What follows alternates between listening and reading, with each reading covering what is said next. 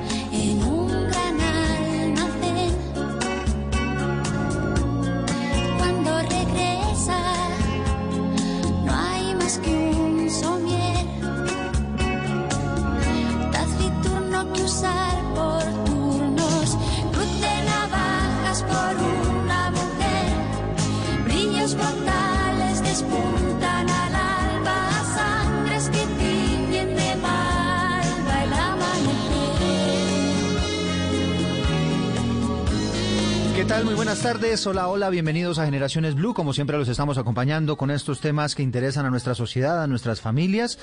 Y estamos arrancando con esta canción de Mecano que se llama Cruz de Navajas. Yo no sé si ustedes sabían que la historia detrás de esta canción es una historia real y es una historia de amor. Es la historia de Mario y María, como los llaman ahí en la canción, una joven pareja que se ve consumida por la rutina.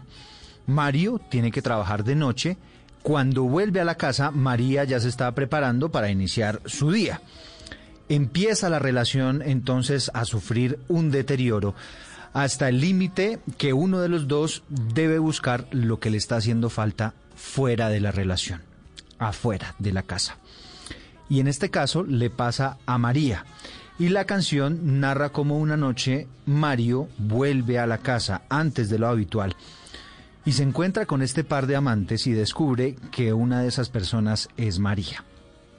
Se acerca a la pareja y es Mario quien es asesinado, en este caso, por María y por su amante. Aquí hay varios puntos, evidentemente lo primero y lo más importante es que son María y eh, su amante quienes matan a Mario y no un par de ladrones adictos, como se dijo en su momento a, través de esta historia, a raíz de esta historia, en la prensa. Esto se vino a conocer años después. La canción la empezó Joaquín Sabina, pero después la adelantó y la terminó José María Cano, que es el compositor de Mecano, y esa es la razón por la cual Mecano termina haciendo la canción. Así que seguramente ustedes que nos están escuchando a esta hora y escuchan la canción, les voy a pedir aquí que la volvamos a poner desde el principio la letra para que ustedes se den cuenta de ese comienzo, de cómo esa rutina, de cómo esa relación dispareja, esa ese, desfase en los horarios, pues empieza a generar esas dificultades y cómo el amor a veces termina en tragedia. A las 5 se cierra la barra del 33.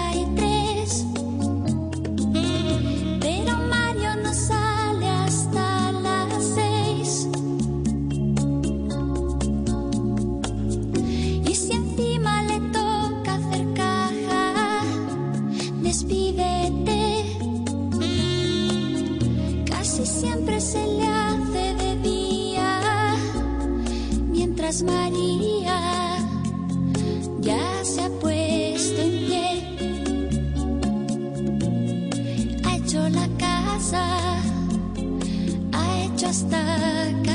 Así pues, seguramente ustedes ya han escuchado esta canción muchas veces, porque es una canción sumamente famosa, pero a lo mejor no se habían detenido a escuchar qué había detrás. Y ese va a ser nuestro tema en Generaciones Blue, cómo superar el desamor, cómo enfrentarnos a ese tema tan difícil. Y es que lamentablemente muchas veces ese asunto termina en tragedia. Historias por doquier, nosotros aquí como periodistas las contamos casi que a diario.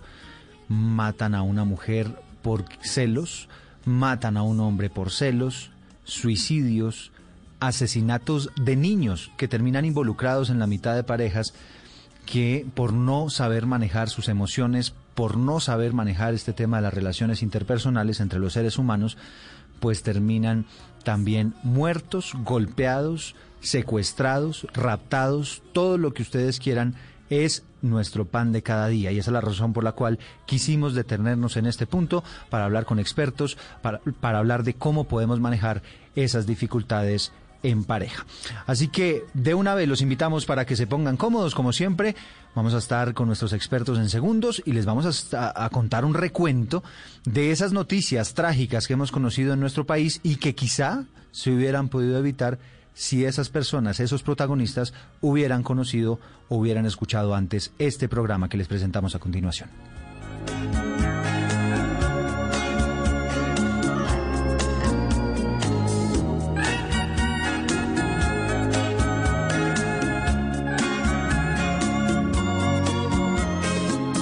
Sobre Mario de Bruces, tres cruces. Estás escuchando Generaciones Blue.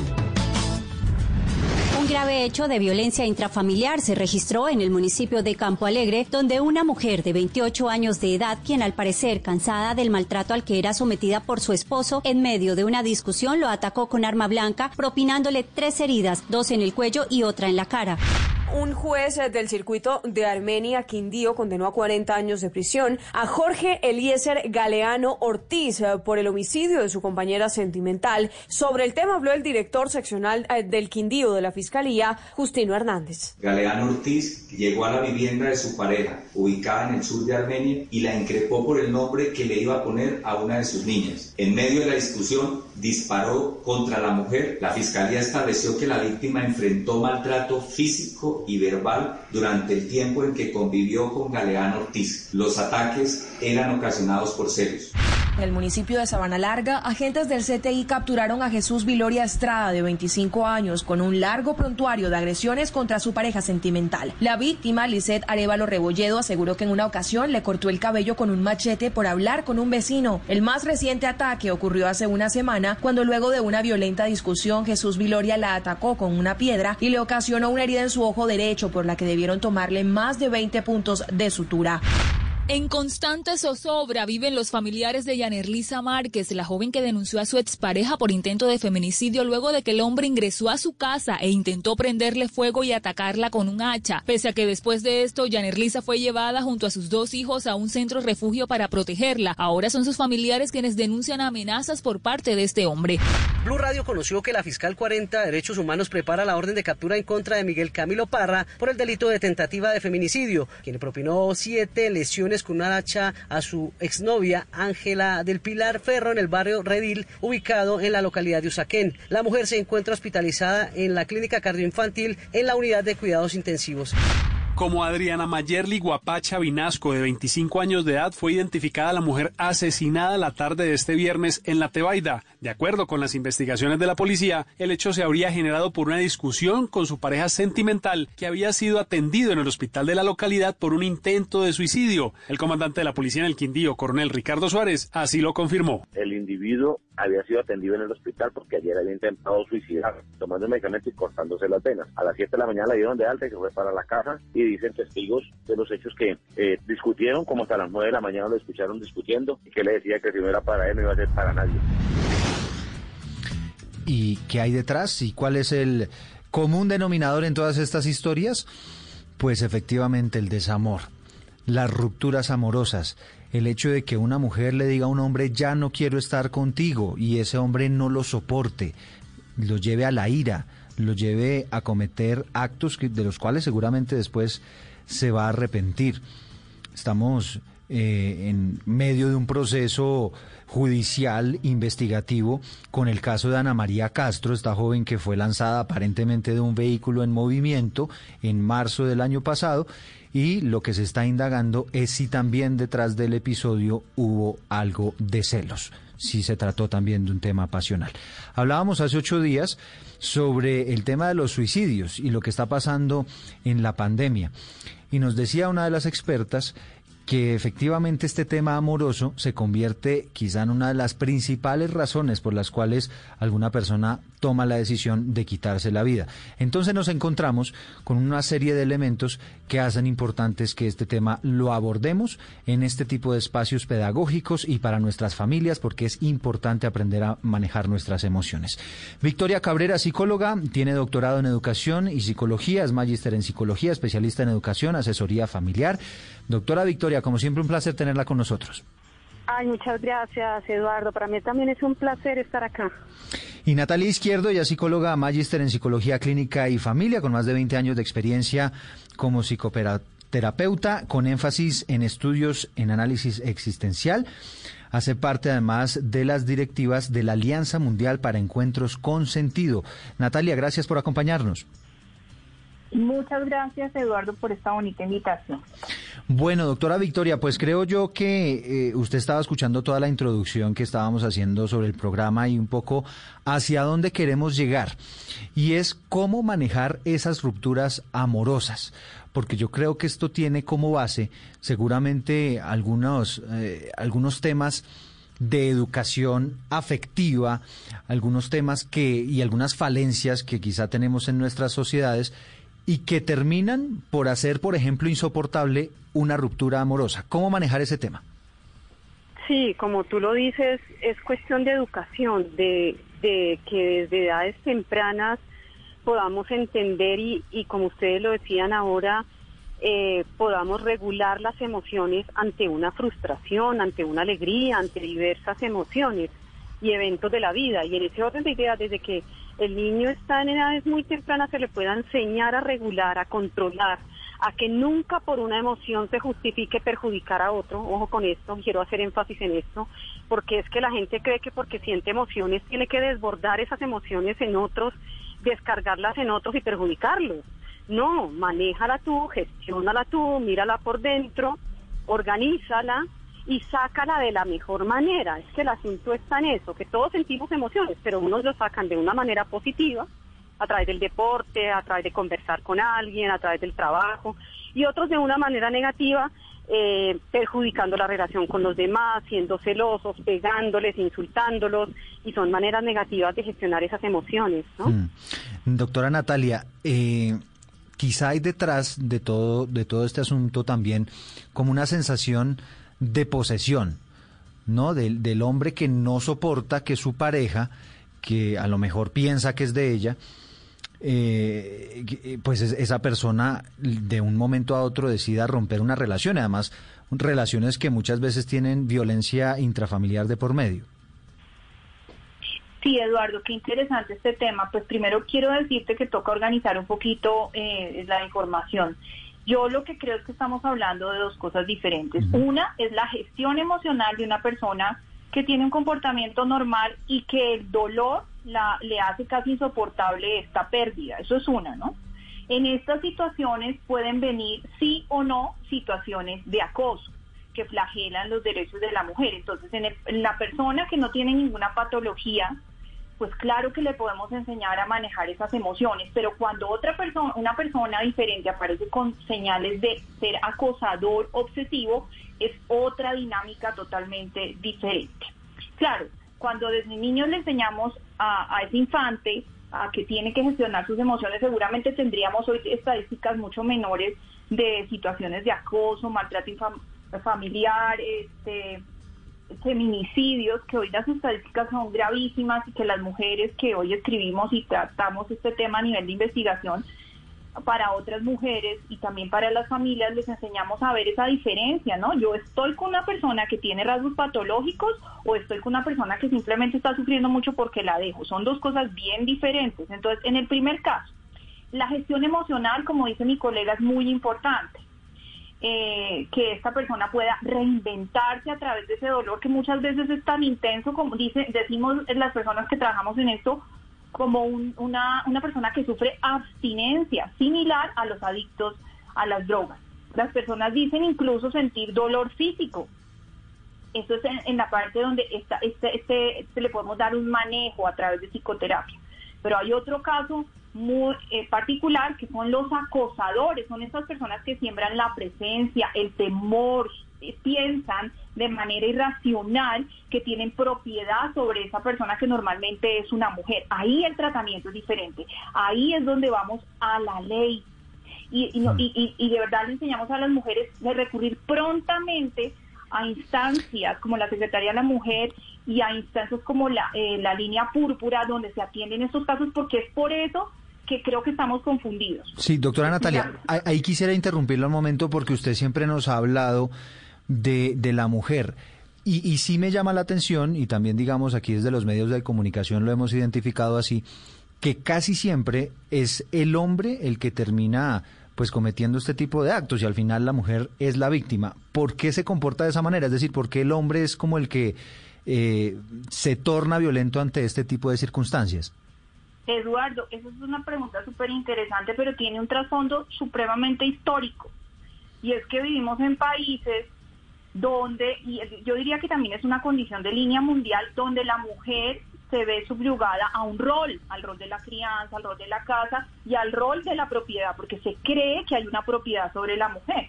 Hoy, claro, desde los años 60 nosotros tenemos independencia educativa, sexual, incluso derechos reproductivos, pero hemos pasado, y si lo vemos y lo analizamos en ciertos estatus socioeconómicos, en ciudades secundarias en Colombia, todavía el hombre piensa que la mujer le pertenece. Entonces hablamos de un concepto muy importante que es el machismo. Y sí, todavía la mujer tiene condiciones de vulnerabilidad. Así está determinada por la Organización Mundial de la Salud. El 86% de los casos de maltrato son ejercidos desde de maltrato psicológico y físico desde los hombres hacia las mujeres. Eso es una estadística mundial. Entonces, pues sí, todavía vemos a la mujer tiene por su estatus físico, imagínate, porque nuestra constitución muscular, es más pequeñita que los hombres estamos vulnerables, porque todavía hay un estigma y un paradigma que la mujer es inferior y que tiene que acudir a labores inferiores. Entonces, pues es triste saber que a, nivel de, de este siglo 2021 y tras una pandemia todavía estamos eh, pensando esto, pero sí está muy metido en el subconsciente masculino que la mujer es sumisa, débil y, por eso pues sufre esta situación. Aquí le voy a lanzar a la, a la, doctora Victoria una pregunta que yo no sé si sea muy compleja y yo no sé si me la pueda responder, pero, pero sí quisiera saber si ese desamor, esa sensación, eh, partiendo, digamos, de la base de todo esto que nos está diciendo la doctora Natalia, ¿se siente diferente entre hombres y mujeres por, esta, por este arraigo cultural? Sí, se siente diferente. Se siente diferente no solamente por el arraigo cultural, sino por la percepción y la manera como sienten, como sienten hombres y mujeres, que es diferente de esa manera. Ellos tienden más a la posesión, tienden más desde su constitución y desde su naturaleza. El hombre tiende a ser más dominante, la mujer tiene que ser la sumisa. Eh, constitución que desde su naturaleza se ha llevado al contexto cultural y social y en ese orden de ideas ellos y ellas actúan de esa manera. Las mismas mujeres están contribuyendo a que esta dinámica y esta interacción entre hombres y mujeres se dé y se exacerbe. Y en ese orden de ideas, pues es importante romper con esa manera de interactuar ellos tienen unos derechos, unos deberes, una manera de relacionarse como hombres y ellas igual. Y en lo posible, quería hacer énfasis en que es importante desde una manera educativa, insisto, desde edades tempranas, se puedan fomentar las relaciones equitativas en donde ellos puedan expresar su manera de ser en la relación interpersonal de pareja y ellas también de una manera equitativa. Ni ellas son menos, ni ellos son más o a la inversa, ni ellas son más ni ellos son menos. Y doctora, doctora, no podemos tener relaciones equitativas. Sí, doctora Victoria, y en esas terapias que usted pues ha hecho y demás, ¿Se ha encontrado que, por ejemplo, a los hombres les, les duele más todo este tema del desamor que a las mujeres? Eh, a los dos les duele por igual, o sea, a las mujeres las he visto tristes, con mucho dolor, les duele y ellos se van felices e igual ellas también, ¿no? Uno pensaría que de pronto a ellas les duele más, las mujeres son más emotivas, pero a ellos también les duele. Ellos han tenido unos momentos de desamor que los he visto y unas tusas en donde se han enamorado realmente y les duele mucho. Ya. ¿Y, y cómo darle manejo, doctora Victoria, a esas sensaciones para no terminar cometiendo locuras? Aprende que la otra persona es libre de decir que si está con, de decidir si está contigo o no. Y eso hay que entenderlo. El otro es libre de decidir si está contigo, se va, no necesariamente es por culpa tuya, porque la tendencia de la gente es qué hice, qué dejé de hacer, pero ahora qué hago, fue por mi culpa, es porque soy bajito, porque soy feíto, porque soy negrito, porque soy blanquito, en fin, una cantidad de atribuciones que no son necesariamente son culpa tuya. Ella se quiso ir, él se quiso ir. Dos, aprender a entender que a veces ocurren frustraciones, que hay relaciones que son exitosas, otras que no. Y hay que también entender que la frustración es el pan de cada día de los seres humanos. Cuántas frustraciones hemos tenido hoy, mañana tendremos. Lo importante es saberlas enfrentar en el día a día y que y que pues hay que buscar tener las habilidades para enfrentarlas. Sí. Y tres, digamos, como para integrar estas características, es que siempre hay una segunda oportunidad. Tú no empataste con esa persona, pero puedes empatar con otra.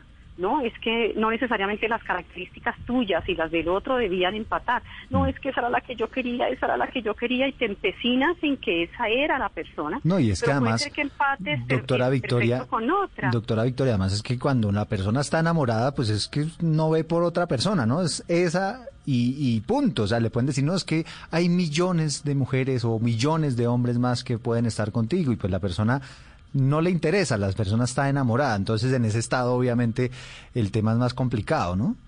Claro, y en ese orden de ideas, pues la persona se empecina, pero también hay que ver otras posibilidades. En ese momento la persona no lo ve, no lo ve, está ciega, está cerrada, pero siempre habrá otras posibilidades y otras opciones en la vida, siempre. Claro, claro. De acuerdo. A mí me gustaría, doctora Natalia, también escucharla a usted frente a esto que creo que es el quid del asunto. ¿Cómo manejar ese, ese, ese desamor, esa sensación para evitar cometer locuras? Bueno, en esa gestión emocional que es del tipo uno que les comentaba que no es el acosador o el maltratante, porque esos es, estos, insisto, tienen que ir directo a estos medios legales donde pueden ser denunciados, pero eh, los- las personas que están sufriendo mucho, pues hay que entender que están bajo el influjo de unos de una toxemia química. Dicen las estadísticas que los niveles de serotonina y endorfina se bajan a un nivel tremendo y además que el dolor es válido. O sea, las personas eh, van mucho a psicología diciéndome, doctora, quíteme este dolor. Y yo lo primero que les enseño es, el dolor es humano y es transitable. Tanto que hemos los psicólogos determinado algunas etapas del duelo. Lo primero es el shock, cuando no entiendo, cuando no cuando no, no logro entender por qué me dejaron. Ahí yo les recomiendo no tomar decisiones importantes como voy a vender, comprar, voy a viajar, bueno, no, hacerme daño. Eh, también viene la, la etapa de la negación, la ira, pero hay una importantísima donde hay que tener un acompañamiento terapéutico. Yo, yo espero que las personas que me están oyendo entiendan la importancia de la psicología en sus vidas. Y es la tercera etapa, que es la de asimilación y depresión. Ahí la persona entra en uno- unos huecos emocionales que a veces no, y hay que entender las señales, ¿no? Como eh, si no me quiero levantar de la cama, si estoy afectando mi trabajo, si ya no quiero estudiar, ahí hay una depresión y hay que consultar. Pero la buena noticia, Eduardo, es que la última fase se llama la aceptación y renovación. Y si usted ha hecho un proceso de atravesar el dolor, yo siempre le digo a mis pacientes, mire, el dolor es como un fango que usted le toca atravesar para llegar a la autopista. Si usted ha atravesado esta, parte, que entra una, una fase muy linda, donde usted puede adquirir o ha adquirido fortaleza, ya es una persona diferente, siempre le digo a mis pacientes que est- están tiempo conmigo en estos duelos afectivos, mire hacia atrás, dígame qué ha aprendido, y todos me han dicho, no, Natalia, soy más fuerte, puedo puedo enfrentar diferentes cosas, tengo la renovación, tengo una ilusión de no vincularme con una persona como la que me hizo sufrir. Entonces, desde, desde si transitamos todos estos pasos que son humanos, no hay nada que uno la inyección para quitar el dolor, eso no existe. es si reconocemos que necesitamos eh, eh, a pasar por eso y tener un acompañamiento adecuado como un terapeuta, seguramente vamos a estar mucho mejor. Así que los que me están oyendo dicen, no, es que me está doliendo un montón. Si está deprimido, urgente a consultar. Pero si no, tenerse paciencia y ser compasivo con, con ellos mismos hasta llegar a ese, a ese culmen de la aceptación, la madurez y la renovación. Eduardo. Sí, es que a veces uno, pues digamos, está atravesando la tusa, ¿no? Y entonces pues uno se va, no sé, quizá los amigos o algunos otros menesteres y a veces uno no piensa en la ayuda profesional que puede ser muy útil para este tipo de circunstancias. Vamos a hacer una breve pausa, pero los invitamos a participar en nuestra encuesta en redes sociales, numeral Generaciones Blue. Estamos preguntándoles, ¿alguna ruptura amorosa lo ha llevado a cometer locuras? Ya tenemos algunos votos, ya les voy a contar cuál es el porcentaje que tenemos en este momento, de sí o no. Y también vamos a hablar en segundos sobre pues las preguntas que se hace la gente a propósito del desamor. ¿Un clavo saca otro clavo, por ejemplo? Vamos a saberlo a continuación.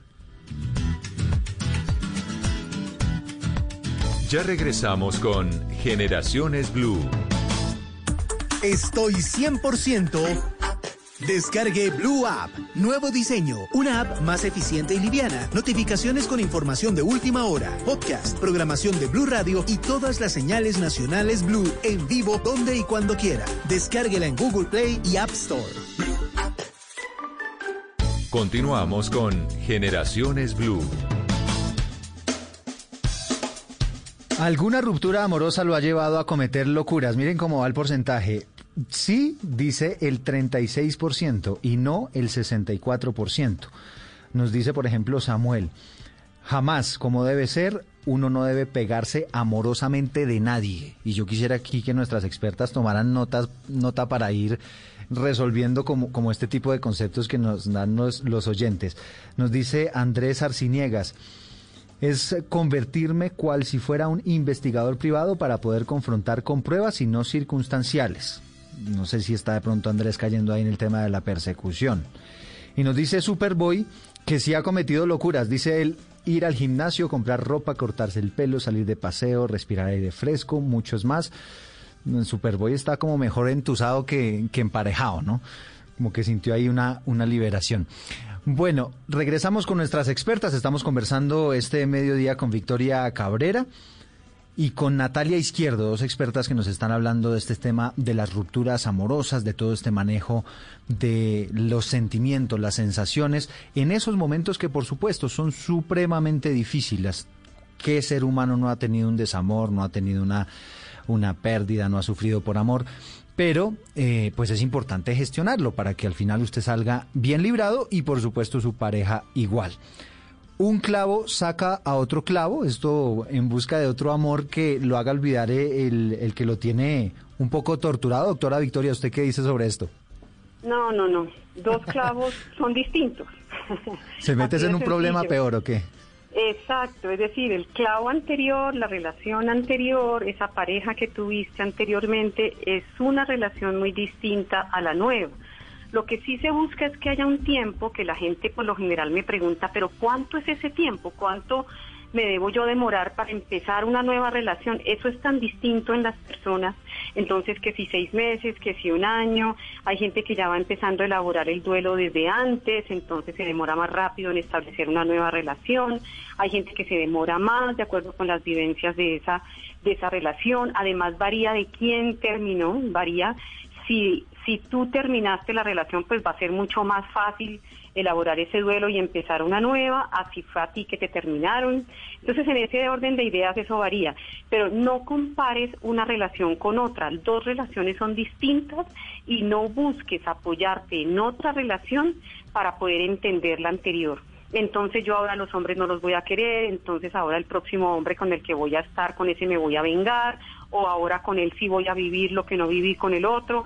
Bueno, en fin, tantas ideas irracionales que la sugerencia es, entiende que cada relación es distinta y en ese orden de ideas trátalo de una manera distinta y no generalices, no todos los hombres son malos, no todas las mujeres son malas, no todos ponen cachos, no todos son, bueno, en fin, eh, la característica que tú quieras. Cada relación es distinta y respétala y trátala de una manera diferente. Hmm, no sé si Natalia quiera complementar algo sobre este tema. Eh, claro, estrategias varias, ¿no?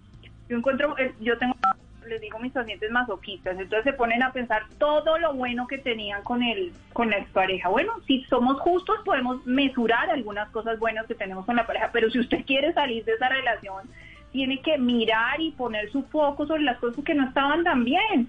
A mí me encantan las teorías budistas, hinduistas, que dicen que todas las personas que se presentan en la vida son nuestros maestros, maestros de aprendizaje. Entonces a usted le tocaba un Jorge, un Andrés, que de pronto la maltrató, o que la dejó, lo que sea, o viceversa, le tocaba una Marcela, una Andrea, y ellos son sus maestros de que de un aprendizaje. Entonces ver que todo lo que tenía que pasar, pues tenía que pasar y pasó. Y que siempre hay un, un tiempo correcto para esas rupturas y nada de lo que usted hubiera podido hacer lo hubiera evitado en ese momento. ¿Por qué? Porque es un proceso de aprendizaje que es definitivo para la vida que le tocaba a usted vivir. Entonces, pues esta, esa, esa idea de, de podernos reencontrar con lo que me quedó un poquito con la idea de, de, ese ser compasivo y no estarnos culpando, si usted está sembrado en la culpa, trabajar mucho ese tema de, mire que es que yo hice esto, hice aquello, ya el pasado se fue, no existe. Sí. Y que el, el, futuro es una imaginación, entonces vivir otra estrategia, vivir el aquí y el ahora, por, eh, centrarse en cosas que le traigan placer, como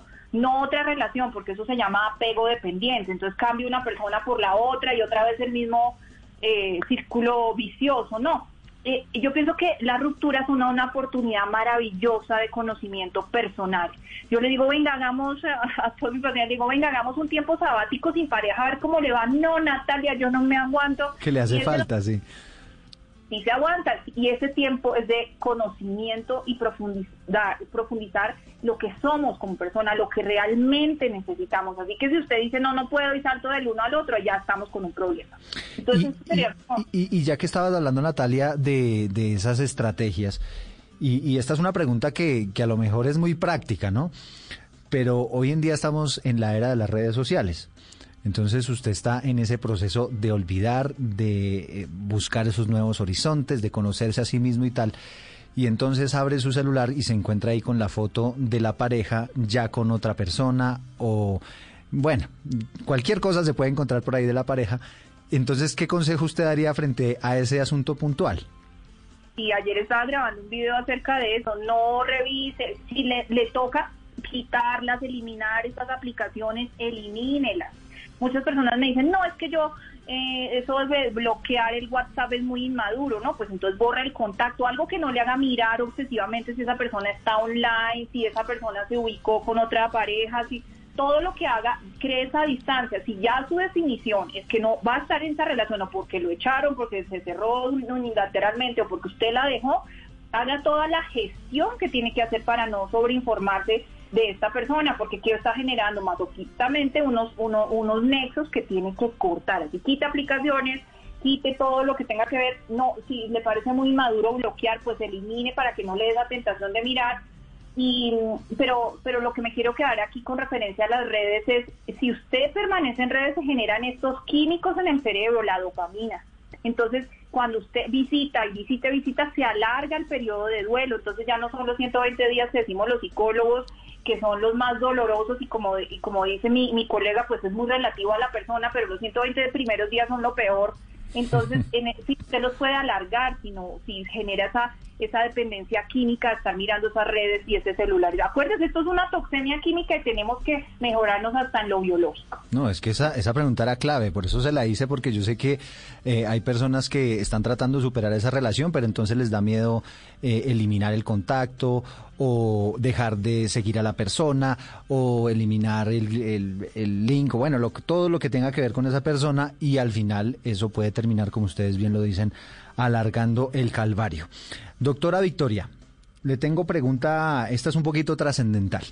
¿Yo cómo me puedo preparar emocionalmente y, psicológicamente para estar sano para una relación nueva? Es decir, que, que, me pueda enfrentar yo a una relación sana y me pueda enfrentar yo a una relación que, en la cual yo me sienta tranquilo de entregarme y no terminar sufriendo, porque a veces pasa mucho que cuando una persona termina herida, pues le cuesta mucho volverse a enamorar. Mira, eso está relacionado con procesos de perdón intrapersonal e interpersonal. Cuando tú ya esperas que la, ves a la otra persona, oyes hablar de la otra persona en una reunión social oyes eh, alguna noticia acerca de ella y ya no te afecta emocionalmente, eso es un indicador.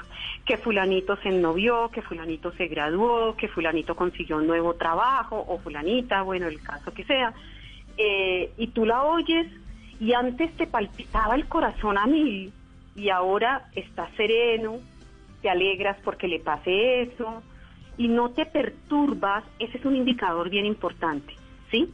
Cuando ves que le deseas el bien a esa persona, que le vaya bien, que esté bien, que sí, cuando ves que no huyes ante la presencia de ella, lo ves a, a un amigo en una reunión social o ves que le eh, están hablando de él y no le huyes a la conversación, no te cambias de acera, digámoslo así como si estuviéramos en una calle y no te cambias de acera. En ese orden de ideas tú dices, con esos indicadores ya estás empezando a sanar. Y además, los sentimientos de venganza, porque en algunas personas ocurre frustración, tristeza, pero en otros ocurre sentimientos y aparecen sentimientos de venganza, ojalá le vaya mal, ojalá le, con esa nueva persona le vaya mal, ojalá le ponga los cachos, ojalá, bueno, en fin.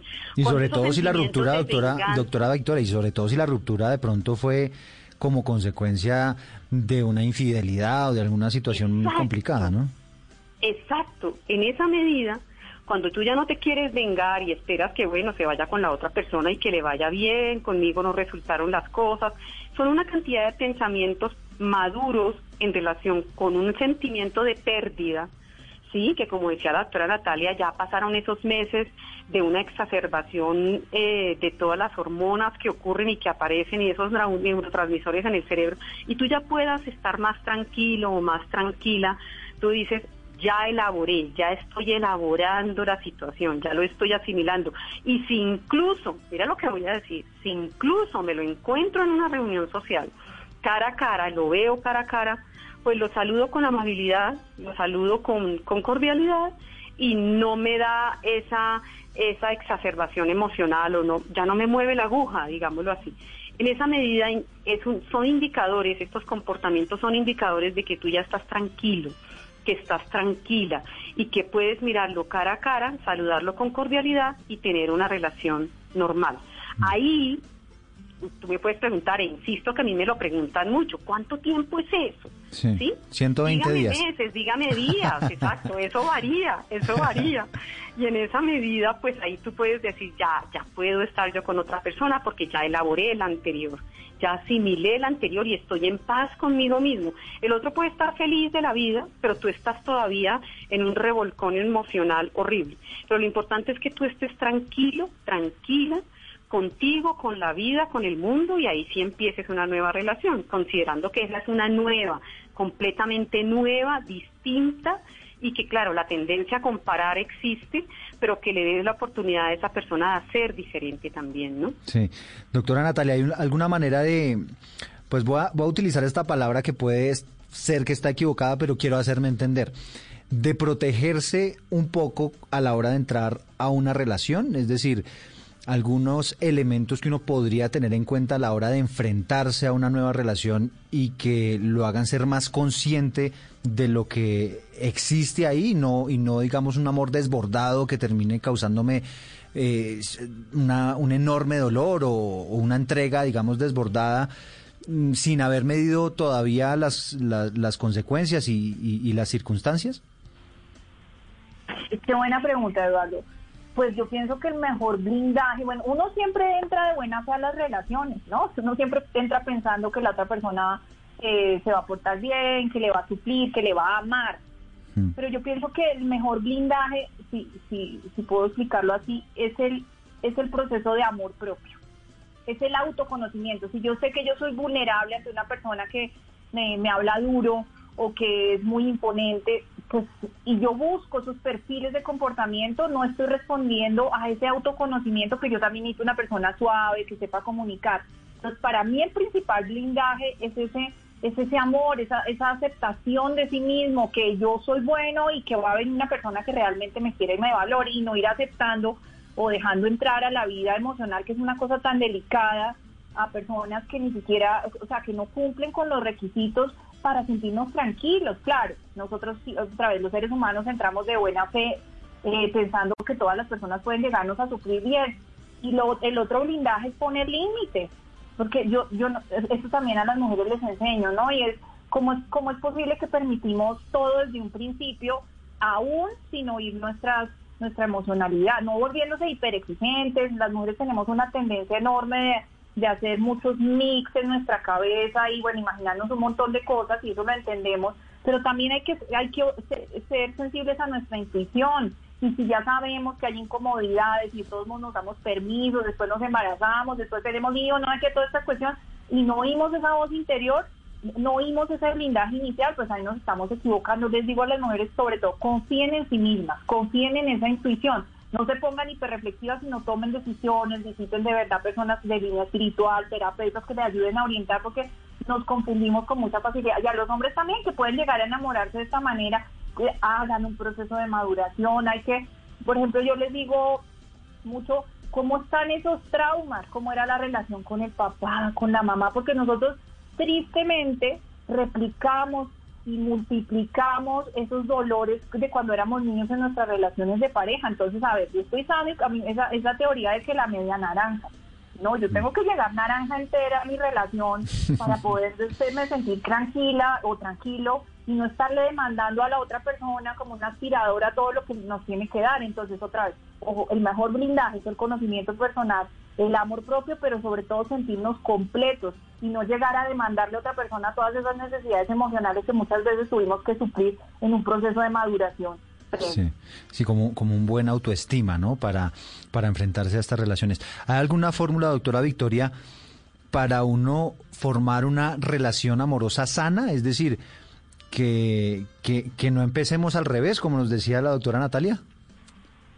Sí, es, hay varias, ¿no? Hay, hay unas concretas en las que yo quiero hacer énfasis. Uno, que cuando tú entras a una relación, debe buscar hacer feliz a la otra persona y ella también con la idea de hacerte feliz.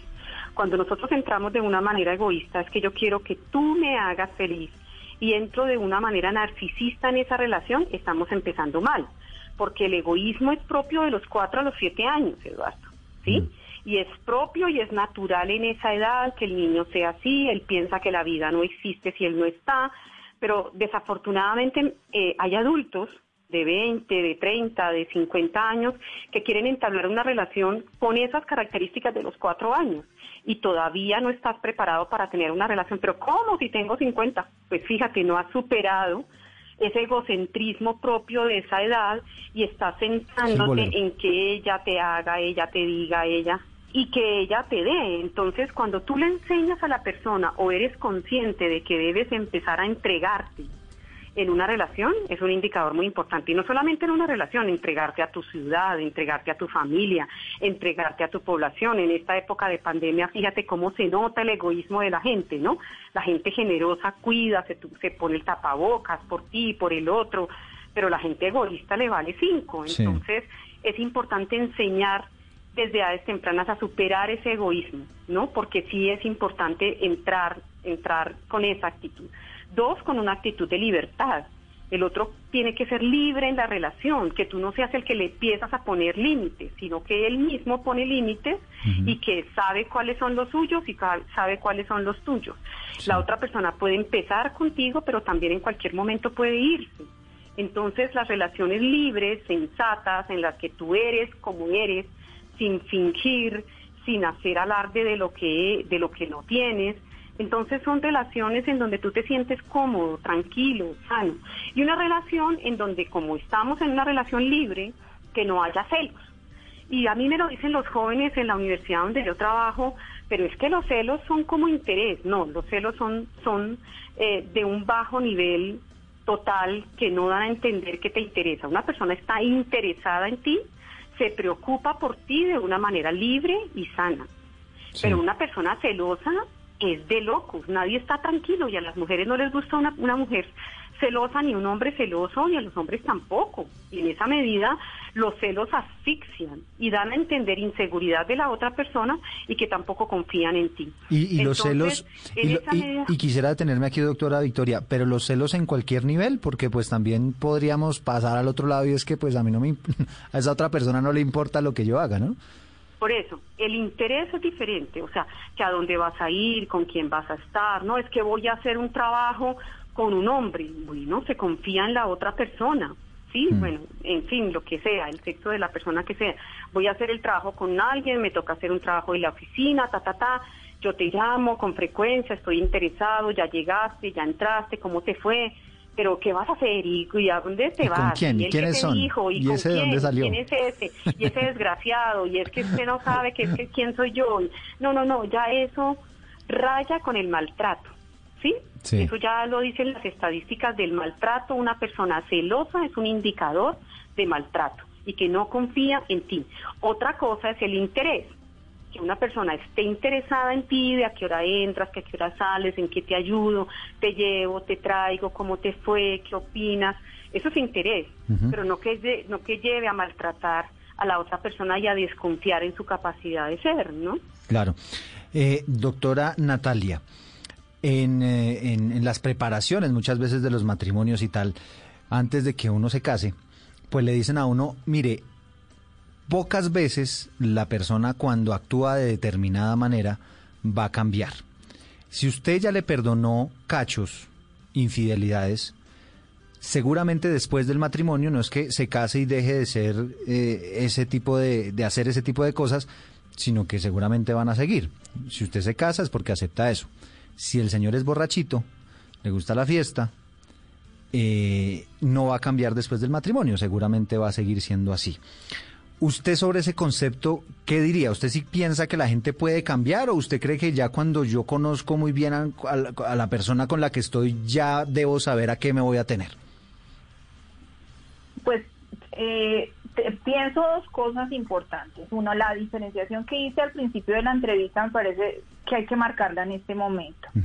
Y es, eh, eh, yo puedo estar, o sea, dicen que no vio, no, la palabra no vio es porque no vio nada. Claro, está uno intoxicado con toda la, la oxitocina de- de- del placer que genera una nueva relación. Entonces, pues ahí do- durante los primeros dos años hay una distor- distorsión de la percepción de la persona. Por eso es importante que la persona se quede un ratito observando cómo es el comportamiento. Entonces, mm, hay niveles, ¿no? Y el nivel patológico en el cual yo me quiero cen- centrar en esta pregunta que tú me haces es que cuando estamos en, un- en una relación con una persona que es adicta, que tiene problemas de conductas eh, de maltrato, celotípicas en extremo, que son controladores, pues tenemos que identificar esas señales lo antes posible para irnos de esa relación porque eh, ahí está, las, mujeres y hombres están en peligro, pero sobre todo, ya lo dijimos, las mujeres. Pero entonces ahí, doctora Natalia, no vale el... eh, no, es que yo voy a cambiar. Eso fue, discúlpame, pero tranquila que esto no vuelve a pasar.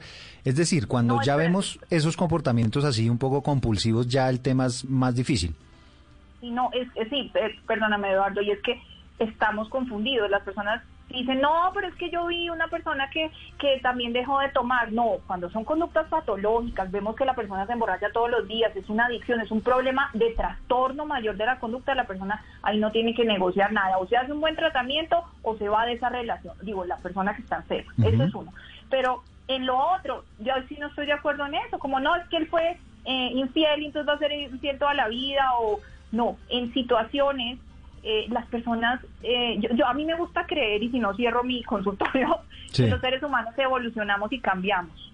Entonces puede ser que yo haya sido infiel o que, el, o que el, el personaje haya sido infiel en algún momento entró en un proceso de maduración, ahora va a ser un buen papá, un buen esposo, porque de eso aprendemos los seres humanos, de las equivocaciones. Ojo, si la conducta no es patológica, no es adictiva. Y ahí es donde, pues sí, ahí es donde nos soportamos de profesionales como nosotros, que somos los que podemos hacer esa diferenciación. Pero es que eh, hay, hay temas de conchudez. Ya vemos que el señor viene, maltrata, se emborracha, eh, además es infiel y dice, no, ¿será que él va a cambiar? Pues ahí no va a cambiar nada. Le toca a un psiquiatra, un psicólogo que le haga tratamiento y usted irse de esa relación porque eso es un riesgo. No, es que, es que, y claro, y es que como estas relaciones humanas pues no son eh, una camisa cuadros, ¿no? No son cuadriculadas, sino que tienen tantas y tantas, tantos grises, pues identificar ese tipo de cosas eh, son complicadas. Como para encender las alertas, eh, doctora Victoria, ¿usted diría qué frente a este tipo de relaciones?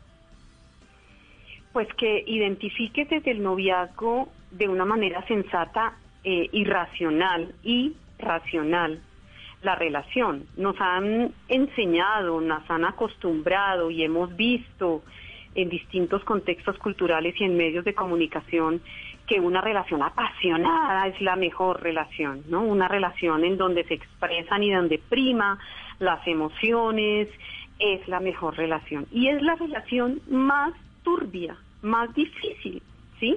Porque si no entras a una relación con el intelecto, con razones, con la, con, con la razón, estás entrando cojo, estás entrando con, sin una de las partes. Entonces, si bien tú te emocionas, si bien entras con costillitas en el estómago, si bien se te mueve la aguja cuando ves a la otra persona, claro que sí. ¿Qué tal si no entráramos a una relación con emociones? Qué, qué, qué tristeza sería eso. Pero también entra con una alta dosis, alta dosis de razón, de argumentos. No te ciegues, porque muchas veces las emociones te ciegan y eso es lo que nos muestran las novelas y eso es lo que nos muestran, sí, los medios de comunicación, la cultura. Y insisto que hay que entrar con esa cantidad de emociones. Pero también insisto en que la razón no la obnubilemos, no la durmamos. Por favor, ten en cuenta de los defectos de la otra persona, de los tuyos, de si empatan, de si no. Sé consciente con qué vas debajo del brazo para que no te ciegues. Esa sería una relación sana, en donde hagas un balance entre las emociones y la razón, pero también por otro lado que por el hecho de ser pareja, entrar en una nueva relación, como decía la doctora Natalia, tú no entras media naranja, tú entras naranja entera en esa relación. Esa también es un, una idea que nos han vendido equivocada. Entonces, en esa medida, tú tienes que defender tu individualidad, tienes que, que hacer eh, que no olvidarte de tu pasado, de que tienes familia, de que tienes amigos, de que tienes unas actividades, que tienes tu propio mundo, porque hay gente que pierde su mundo por entrar solamente al mundo de la otra persona, pero también tienes espacios de intimidad con la otra persona. Acuérdate que para empezar con el otro tienes que aprender a ceder, tienes que aprender a sacrificarte, aunque esta palabra a la gente le molesta, pero eso es lo que hay que hacer en las relaciones afectivas, ¿sí? Ceder, no siempre tienes la razón, pero a veces sí la tienes, pero acuérdate de tu individualidad, ¿sí? Son una mezcla de cuatro elementos, yo le pondría como cuatro patas a la mesa. Hmm. Emocionalidad, razón, individualidad, no pierdas esa individualidad, tu criterio personal no lo pierdas, por favor, pero al mismo tiempo sé capaz de ser generoso y entrar en empatía con la otra persona, poder entender a la otra persona, ceder y sacrificarte por el otro. Es Victoria Cabrera, psicóloga, tiene doctorado en educación, psicología, magíster en, psicología. Doctora Victoria, como siempre, un placer haberla tenido en este espacio. Para mí también es un placer, Eduardo. Muchas gracias. Y Natalia Izquierdo, psicóloga, magíster en psicología clínica y de familia. Natalia, muchísimas gracias por estos minutos. Eduardo, un gusto. Muchas gracias a usted. Bueno, y nos despedimos con musiquita, como siempre, aquí en Generaciones Blue yo no sé qué comería o de qué me reiría, porque el mundo sin ti no me lo imagino. Si por cosas de la vida llega el hombre que por fin te merecías. Y si él es tu alma gemela, yo me quito aunque me duela, y hasta dos o tres consejos le daría no te preocupes por mí, yo me las arreglaría. Pa' cambiarme de cabeza, pa' otra que no sea la mía. Y no pensar en ti, ya no pensar en Bueno, pues había que meterle algo de romanticismo también a esta tarde, ya que estamos hablando de las relaciones amorosas, del amor. Y bueno, ya ustedes se quedaron con unos tips bien importantes para desarrollar relaciones amorosas sanas y que no terminen en tragedia, como lamentablemente suele ocurrir aquí en nuestro país. Como siempre nos reencontramos dentro de ocho días con más temas que interesan a la sociedad, a nuestras familias. Gracias por acompañarnos. Pero nadie va a quererte la mitad de lo que yo a ti te quiero.